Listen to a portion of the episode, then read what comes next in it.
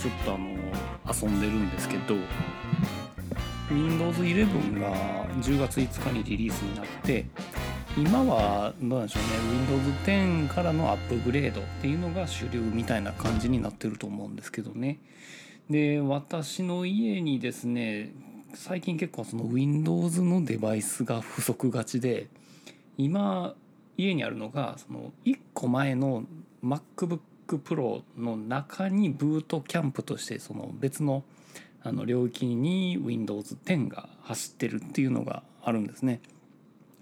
まああんまり使う用途がないんですけど子供のちょっと勉強用にみたいな感じでは考えてるんですけどまだなかなか使い切れてなくて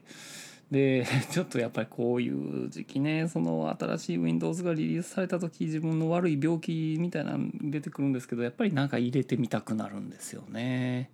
で、えーと、Windows 11は結構そのアップグレードするにあたってはそのデバイスというか機械のあの性能に結構要求事項が多くて普通にアップグレード、まあ、要は Windows アップデートから実行することも可能なんですけどただではなかなかさせてくれないみたいな感じがあります。特にその CPU の性能の中にいわゆる TP TPM2.0 やったかなその最新の暗号化かなセキュリティの機能かが、えー、搭載されてないと入れさせませんよみたいな仕様があるんですね。で私のこの MacBookPro も言ってみたら2013年に買ったやつなんで正直その性能がない CPU が積まれてるとまあインテルなんですけどねただそれが積まれてないので普通にやるとまあ要はインストーラーを入れたところでまあもう要求事項を満たしてないんでこの先には進ませませんよみたいな感じで弾かれてしまうっていうところでございます。ただなんか今日たまたま見てた YouTube にですねその結構自作 PC の動画作られてる方が、まあ、情報を出されてて、えーとまあ、それを回避する方法がありますよということでちょっとそれを、まあ、ちょっと試してみてるというところでございます。当然ねあの正規の手順でやってないのでもう完全にここから先はもうサポート外の、えー、自己責任になるのでもうまかり間違ってこの配信を聞いて僕もメインマシンでやってみようなんてことは絶対にされないようにお願いいたします。まあ、とは言ってもね今ちょうどその古いパソコンの方に、えー、Windows 11のインストールデータを USB に落としてで、えー、その USB から起動させて Windows 11をまあインストール始めて終わった状況でございます。うん、だからあの、まあ、手順としては非常にシンプルであの要はレジストリを触るんですね。で、えっ、ー、と USB でブートしたその Windows が走り始めるインストール始める直後で、まあ、要はレジストリエディターを開けて、えー、いわゆるそのまあそういう TPM があるやなしやとかセキュアブートがあるやなしやっていうチェックをもうバイパスする要は回避するっていうレジストリ情報を入れてあげるとまああら不思議インストーラーがその条件を、え、スキップしてインストーラーが進むっていうだけの話っていうね意外とそんなんでええんかっていう感じでしたね。で、えー、もうそっから先は普通にインストーラーが進んでまあ晩飯食ってる間にもうインストールが終わってたっていう感じですね。まあ、つくづくなんかあの Mac って寿命長いなって思いますね。2013もう8年経ってるやつなのにそれなりに処理進んでくれるなっていう感想があってすごいいいなっていう感じです。で今何やってるかっていうとあの普通にその Mac からブートキャンプで別のパーティションで Windows を入れた時にはいわゆるあの、Mac えーと、Apple の方で提供しているブートキャンプアシスタントっていうソフトがあるんですけど、まあ、そこから個別にダウンロードしているブートキャンプの,、まあ、あのツールが本来必要なんですね。まあ、それには何が入っているかっていうと要はその Mac のデバイスを Windows で動かすためのドライバーの一式とかが入ってるわけなんでこれをちゃんと適用しておかないとそもそも私あのこの Windows 11のインストールの時点でつまずいてるんですけど、えー、もう w i f i が使えないとか、まあ、いわゆるその w i f i のドライバーとかが認識されてないのでもう全然外側のインターネットにつなぐことができない。でなおかつその Windows 11のライセンス認証には、えーと、もうインターネット接続が必須っぽいので、えー、まだなんか体験版チックな感じでしか動かないっていうような感じになるのでね今ちょっとその今 MacOS の方を立ち上げておいてブートキャンプアシスタントからその Windows のサポートソフトウェアを保存しているっていう状況です。ただまあねこれもね、えー、とこのサポートソフトウェアも正式にその Windows 11に対応してるわけじゃないので多分 Windows 10の時点のまあ、ソフトウェアが入ってくるだけやと思うんで、まあ、要はそれが認識できるかどうかは、まあ、一か八かっていうところぐらいでしょうかね。だからまああの他にもいろいろこの辺の MacOS 上のブートキャンプでインストールするっていうのがブログとかでも出てきてるんでまあそれを見てる限りはまあ普通に動いてますみたいな感じではあるんですけどね。うん。だからちょっとまあその辺については非常に楽しみかなと思っております。まあ、待ってる間にちょっと雑談でもしとこうかなと思うんですけどこの間ちょっと IKEA に行ってあのー、なんか激安のなんかボトルを買ったんですよね。なんか思いっきりあのプラスチックの白いボトルで。で蓋がちょっとその何ですかね輪っかがついたあの指で引っ掛けるフックみたいな感じの、えー、蓋がついたボトルなんですけどね。まあ仕事で使えへんかなとか思って、まあ、最近ねあのちょっとあの節約志向になっててなんかあの普通にあのコンビニとか自動販売機で飲み物を買うっていうのがなんかもったいなくなってきてでは家から入れた麦茶とかをこれに入れて外で飲めないもんかなとか思ってでこれ値段が299円なんですよね。まあ、ちょっと安すぎた危ういなとか思うんですけどもまあ結構あの作りはすごいしっかりしててちゃんと硬い感じなんですよね。で蓋もちゃんとパッキンがついててギュッとしっかり締められるようになってると。まあただのプラスチックなんで保温性能は一切ないんで冷たい飲み物入れたらすごい結露しまくるんですけどただ結構あの細身でもあるのでカバンの中に入れやすいっていうのがすごくお気に入り。で持っててもなんかねあの持ちやすいというか。結構あの前は本のあるそのマグ系、えー、魔法瓶系の、まあ、サーサーモスとかいうのもあるんですけどやっぱりなんかごついんですよねごついからなんかあの持っていくのにもちょっと勇気がいるなという感じなんですけれどもこれやったらすごい気軽にいけるなっていう感じがしますね。はいって言ってる間に Windows サポートソフトウェアが保存されましたのでじゃあこれを、えー、もう終了させて Mac の方も終了させてということででもう一回 Windows 11の方を立ち上げてみましょうかねっていう話ですね。まあ、10月になっていかがですかね皆さん。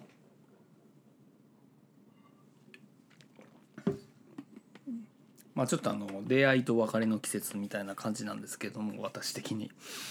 まああの会社のメンバーもちょっと変わって。私の仕事自体はあんまり変わってないんですけどね、まあ、やっぱり9月まではちょっとその期末っていうことですごいいろいろ気持ちが引き締まってた感じなんですけどちょっと今週はあの休憩みたいな感じでまあ何ですかねその9月までにやりきった仕事の後片付け的なのがやっぱりねあの機種っていうのはすごいセオリーとしてあるかなっていう感じがしますね。はい。で今立ち上げて、えー、Windows 10が起動していきますと。でねこれ立ち上がりがなんかめっちゃ早いんですよね。8年前のやつなんですけどまあいつものようにその Windows 11でえー、っとまあロゴが出てくるんですよねその正方形の。でそこからまあ結構 Windows 10とかでもなんか下のくるくるが回ってしばらく経ってから起動するみたいな感じやったんですけどそれがほぼないんですよ2秒ぐらいでもうログインの画面出てくるんやなって感じででログインのパスワード入れても別にそんな待たせることなくすぐ「ようこそ」ですぐ入ってくると。やっぱりあのまあ噂通りというか画面通りというかあのスタートボタンまあタスクバーが全部真ん中に寄ってるっていうねそんな感じですね。まあなんかやっぱりスマホを意識してるっていう感じがすごくするんですけど。でまあとりあえずこうエクスプローラーを立ち上げて、えっと USB メモリーにそのサポートソフトを入れたのでえっとこの中にブートキャンプがあるのでここねセットアップ。これを起動してみると。でブートキャンプインストーラーが入ってくるのでこれでインストールできるかっていうとこですね。うまくいけばこれでいろいろドライバーとか認識していってくれるんですけどね。まあどうなるかっていうとこですけど。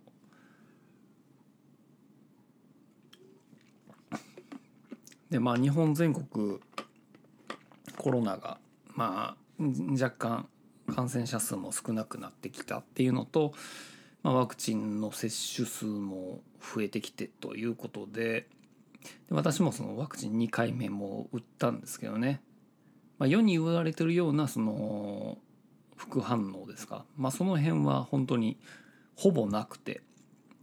その打った打ったのは日曜日で月曜日普通に仕事入れてたんですけど、まあ、月曜日の朝が若干ちょっとだるかったっていうところがねありましたけどもただまあ大体俺 私の場合は月曜日は常々だるいんですけど ねあの日本中のサラリーマンの皆さんみんなそんな感じじゃないですかね。だからまああんまりその副反応っていう感じ方もあんまりなかったなっていうところですかね。うん。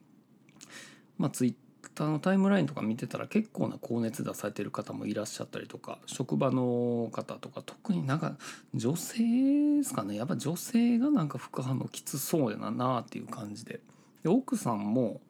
まあ打った翌日は結構昼間38度8分まで出てちょっとあの寝込んでたっていうのがありましたね。でもその翌日には普通にあの元気に戻りましたのでね。うん。まあこれでねその感染のリスクがちょっとでも減って、まあ、感染したとしてもその重症化しないっていうところの、まあ、担保とまではいかないですけどやっぱり安心感はあるんじゃないかなと思いますね。うん、だからあとはまあどこまでその行動制限を個人的に撤廃するかっていうのがねやっぱりその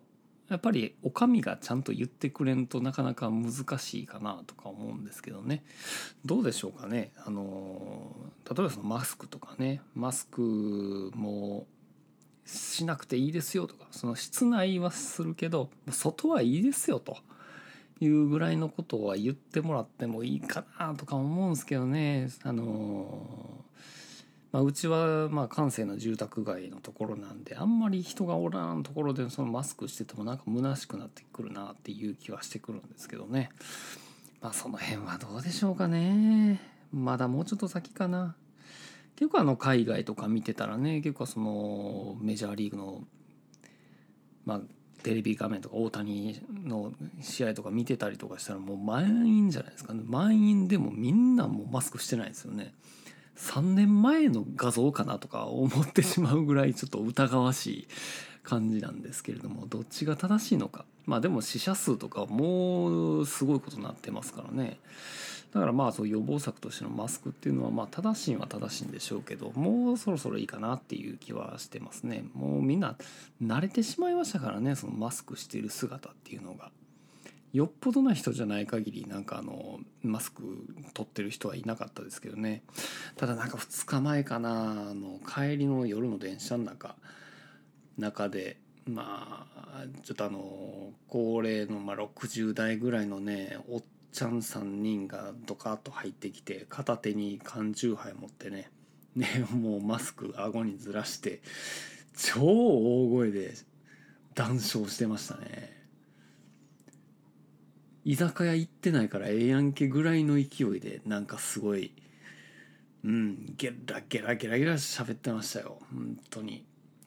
まあでもこういう時になんかあの勇気持って指摘できないっていうのも厳しいんですけどね、まあ、正味あのそういうのに声出してしまうともうただただ面倒くさくなるだけじゃないですかね。だからちょっとそれはもうもうしんどいからね。もうさっさと我慢して。もう AirPods のノイキャンをオンにして寝るっていうね。もうヘタレなんですいませんっていうところで。はい。ということで、えーと、ブートキャンプのインストーラーが完了しましたということで。あ一回再起動ね。これあのー、再起動する派としない派みたいな人いますよね。ほんませんとあかんのにね。あの結構あの今回みたいなこういうハードのインストールとかっていうのはもう再起動絶対した方がいいと思うんですけどね。なんかあのソフトとかインストールした時になんか再起動してくださいって出るんですけどまあ一旦しなしないでやってみません。でなんか支障あったら再起動しようかなみたいな。エンジニアとしてはあるまじき行為かなと思いますね。はい。で起動しましたね。だからほんまにね起動早い。まああのクリーンインストールしたのでまあそれもあるんでしょうけど早い。で今音が鳴ったからまあ、まずサウンドデバイスはちゃんと認識したなっていう感じですね。まあ多分 w i f i もいけてるんやろうな。ちょっとやってみましょうかね、まあ、なんかシステム評価ツールみたいなのが実行されましたね。うん、まあそれ自動実行ですぐ終わりましたね。で Wi-Fi の画面はどうかというとあいけてますね Wi-Fi の画面いけます。まあ UI は結構変わってるなすごいまあすごい綺麗綺麗ですわなんか。まあ、2013年製とはいえ、まあ、ちゃんとあのレティーナディスプレイしてるんで、まあ、この辺は高精細にそれっぽい感じで見えてますね。じゃあ、えっ、ー、と、一応自分の Wi-Fi を登録しときますね。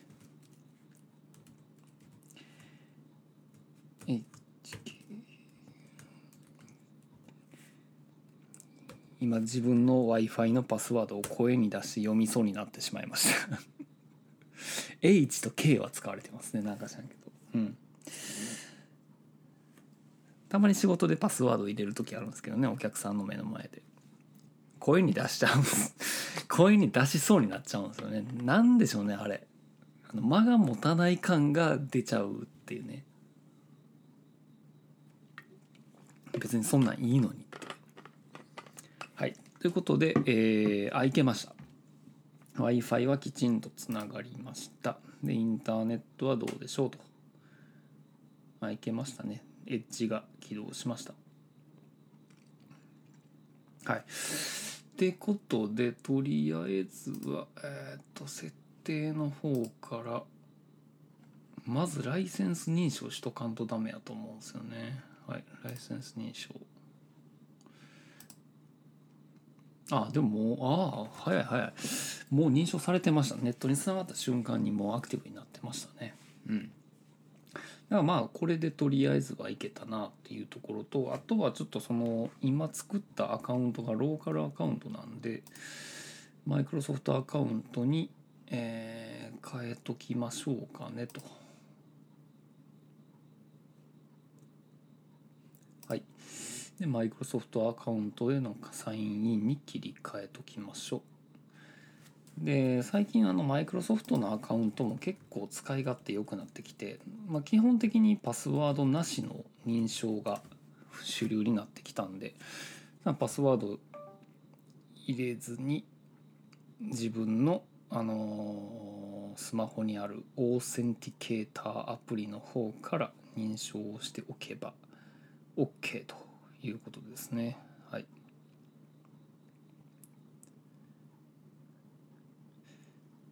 はい、でこれで。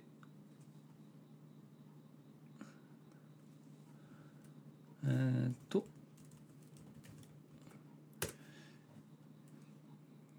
ローカルのパスワードを入れて。あでピンの作成ね。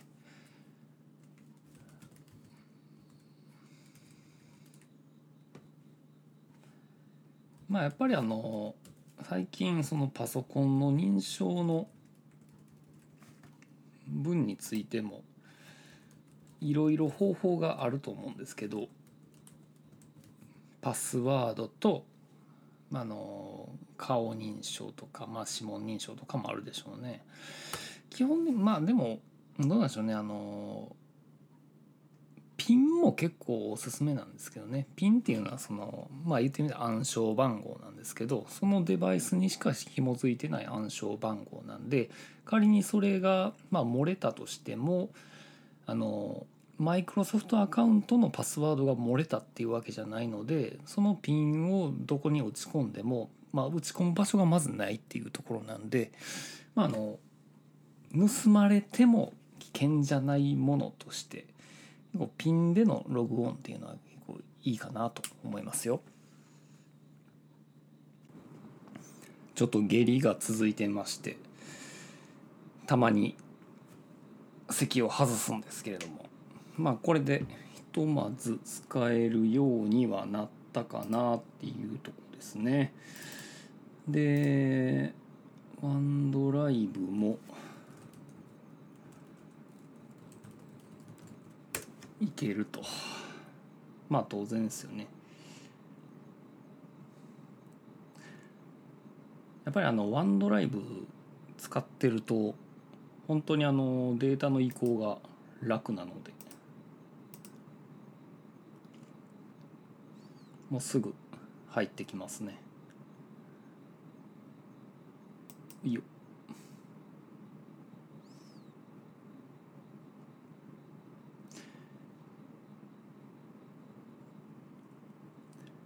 であとはあのまあオフィス系とかですもんねだからまあ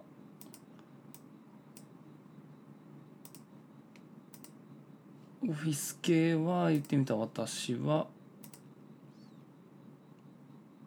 マイクロソフト365を契約してるのでもうそれでいいかなというとこですね。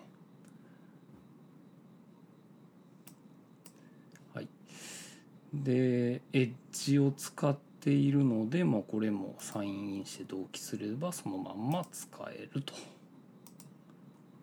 であとはマイクロソフト。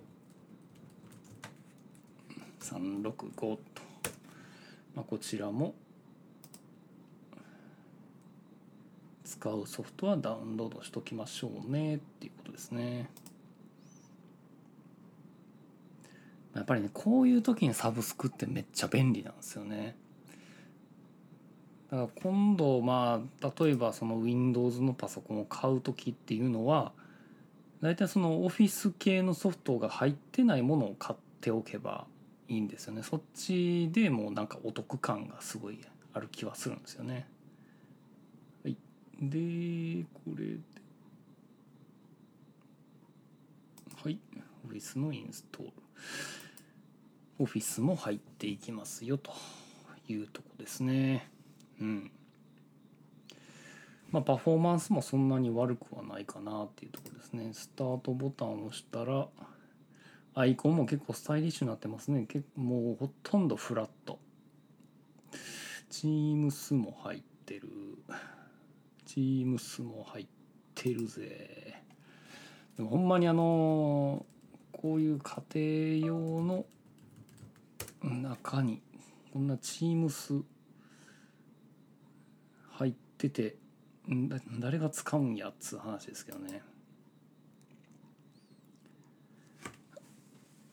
まあ家庭で使うにはまだとっつき悪いかなっていうかあんまりなんかユーモアがないからやっぱ LINE, LINE の方に行っちゃいますよね。うん。でチャットっていう機能もありますね。まあこれは Teams と統合されてる感じなのかな。でウィジェットか。これウィジェットはまあまあ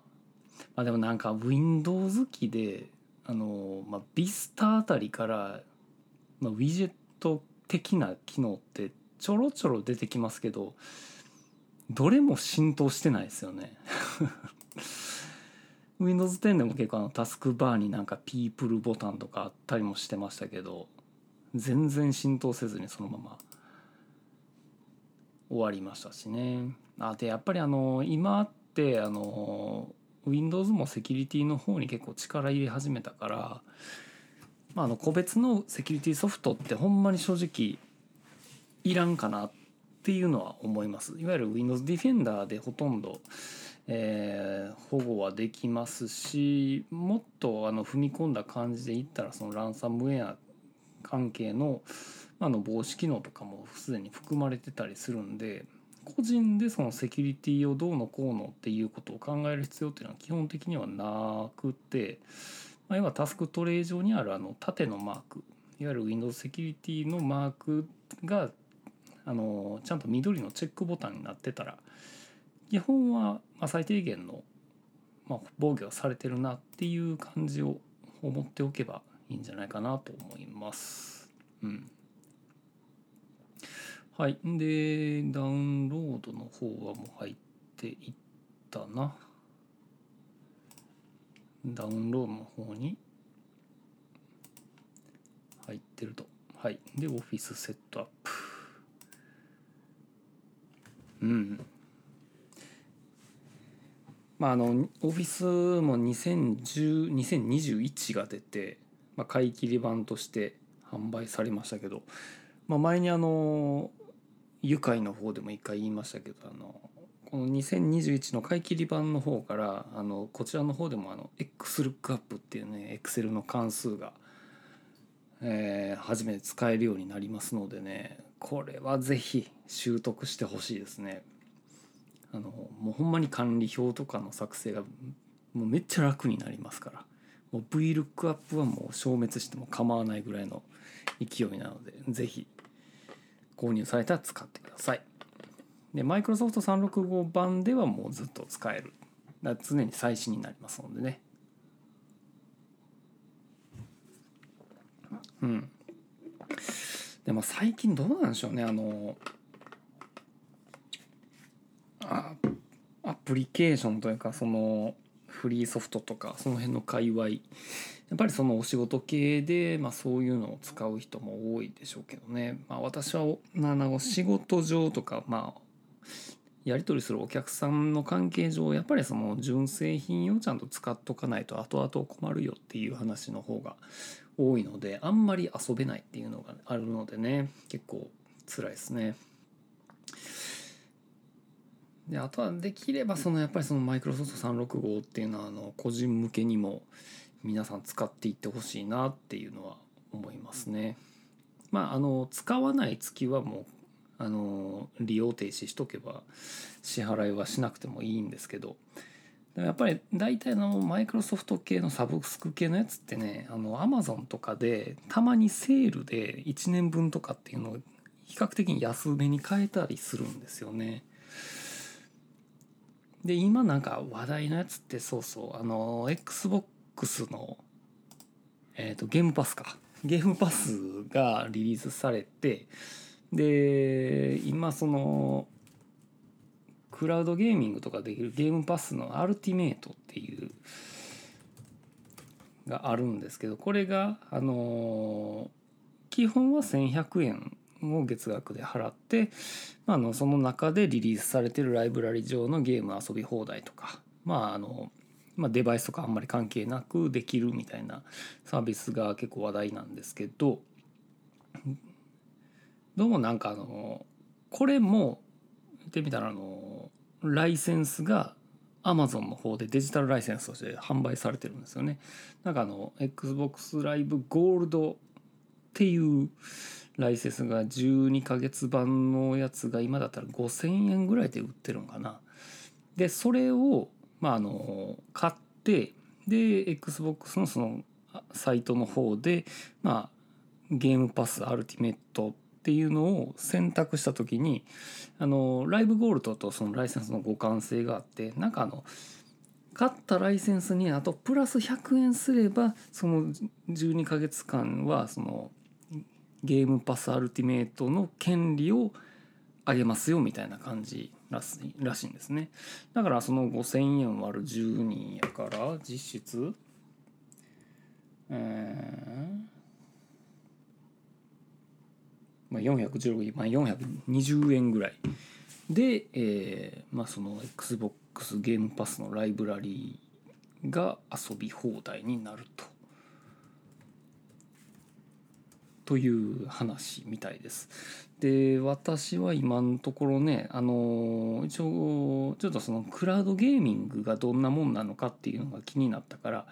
ひとまず100円だけ払ってあのなんかあの初回契約であの1ヶ月目だけ100円でできるんですよこれ。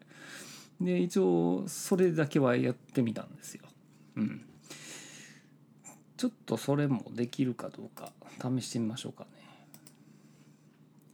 でも正味この8年前の端末でそのクラウドゲーミングが普通にできたらやばいっすよ。ほんまに。やばいと思う。でもなんかできそうな気もするんですよね。結局クラウドゲーミングってあのリモートデスクトップっぽい感じの動きなんでだからそのグラフィック性能というかその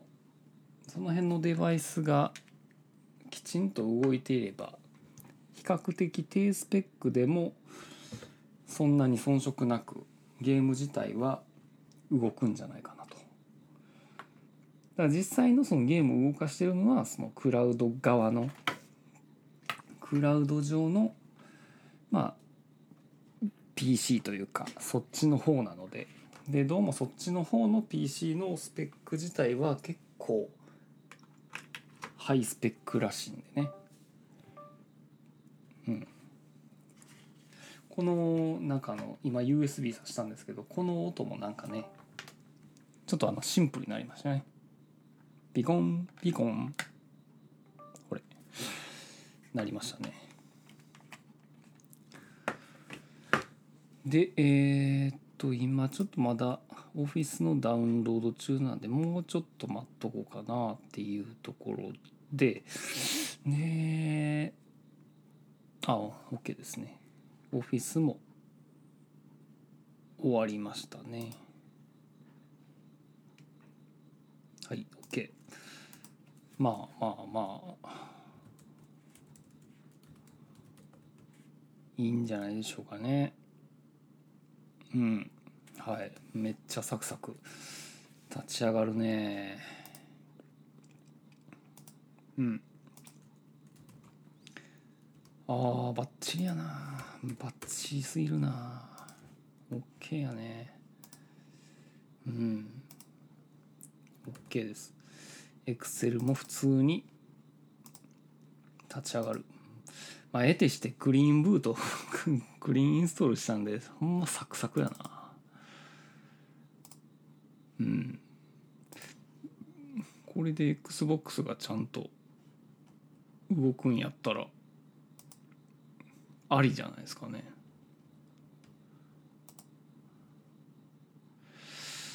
えー、っとゲームパス。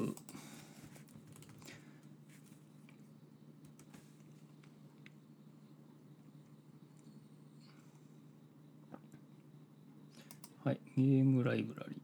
これどこのサイトが正解なんかな？どこでプレイできるんやろうっていつも思うんですけど。はいはい。で今すぐ参加でしょ？あ今すぐ参加ってやっちゃうとあかんのかな？もう入れてるからいいんじゃないの？まあこの XBOX クラウドゲーミングの方は一応ねあの Mac の方でもちゃんとできましたので。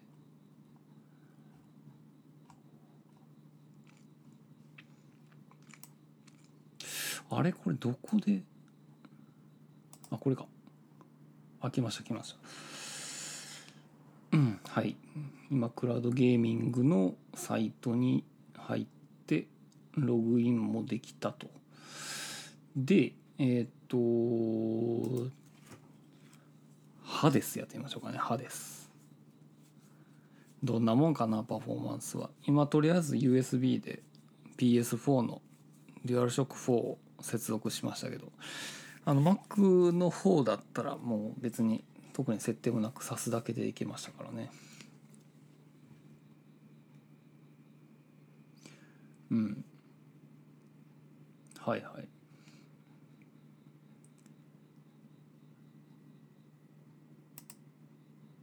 ちゃんと動いてるな。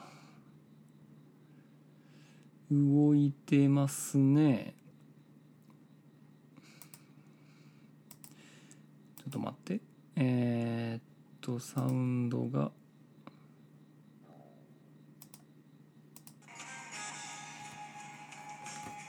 うん。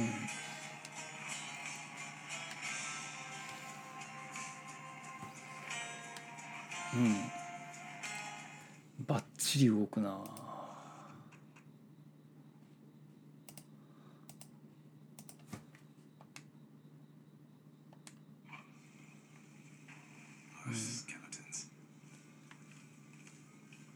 うんちゃんと。動く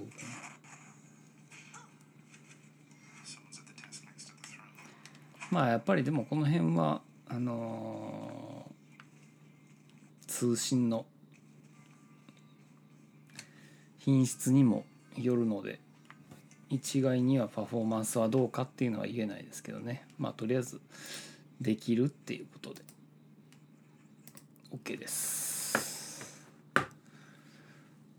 あとはこれせっかく Windows 立ち上がってるんで普通のゲームパスの方もちょっとねなんかライブラリ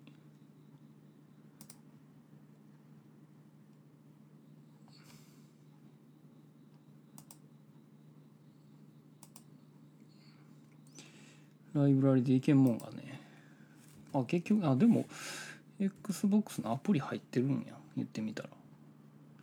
そうそう。Windows 11にはもう鼻から XBOX のアプリが入ってますのでなんならライブラリはここからダウンロードできるんちゃうかな。ただあのブートキャンプのデバイスなんであんまり容量がないんですよね。残り65ギガしかない。だからまあ対策とかはできないでしょうね。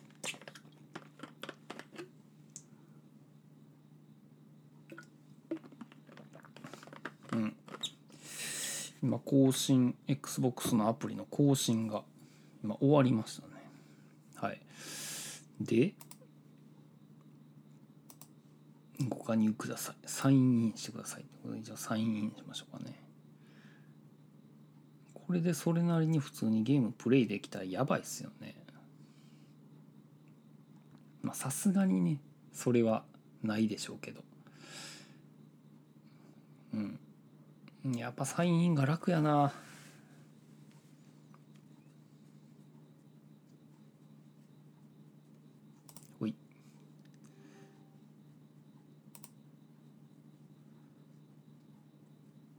なんか追加のコンポーネントが必要っていうふうに書かれてますね。で今インストール中と。まあちょっとイレギュラーでインストールしてるからどこで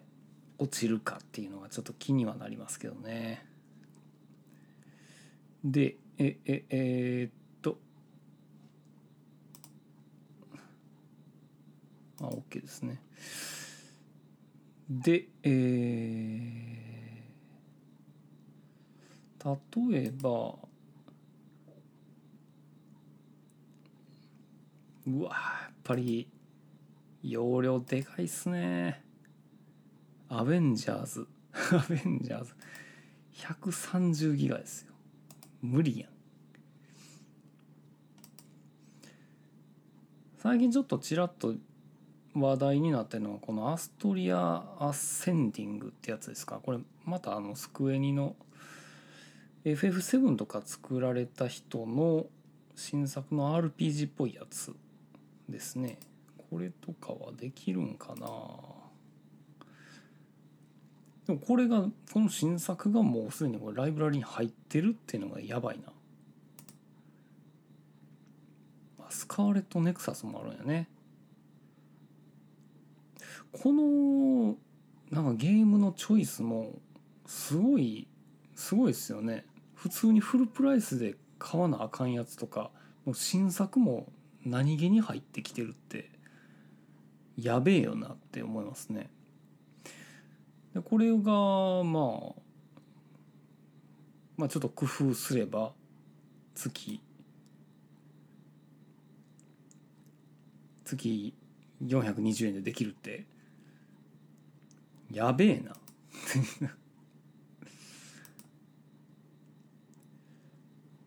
なんかそのやっぱりその PS まあまあこれの競合って言ったら PSNOW やと思うんですけど PSNOW とまたちょっと PSNOW の方はあんまりそんな新作っていうのを出してこない感じはしてるんですけどその住み分けというかのなんかあのマイクロソフトの本気度がすげえなって思いますよね。まあこれダウンロードがどれぐらいかかるかっていうのがちょっと気にかかりますけど。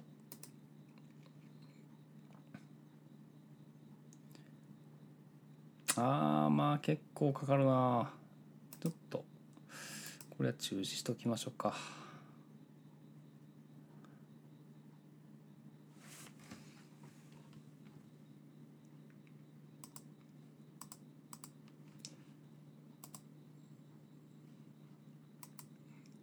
なんか最初から入ってるゲームがありますわ。マイクロソフトソリティアコレクションっていうのが。そうきたか。ここでソリティアが。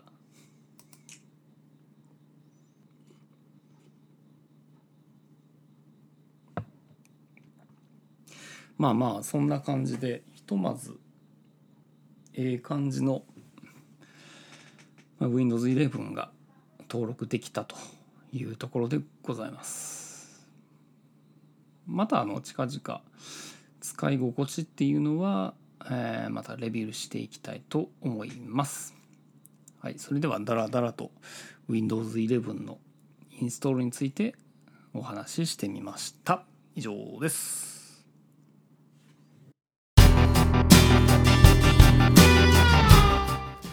ほろよい7では皆様からのお便りをお待ちしております。Twitter からは「ハッシュタグほろよい7」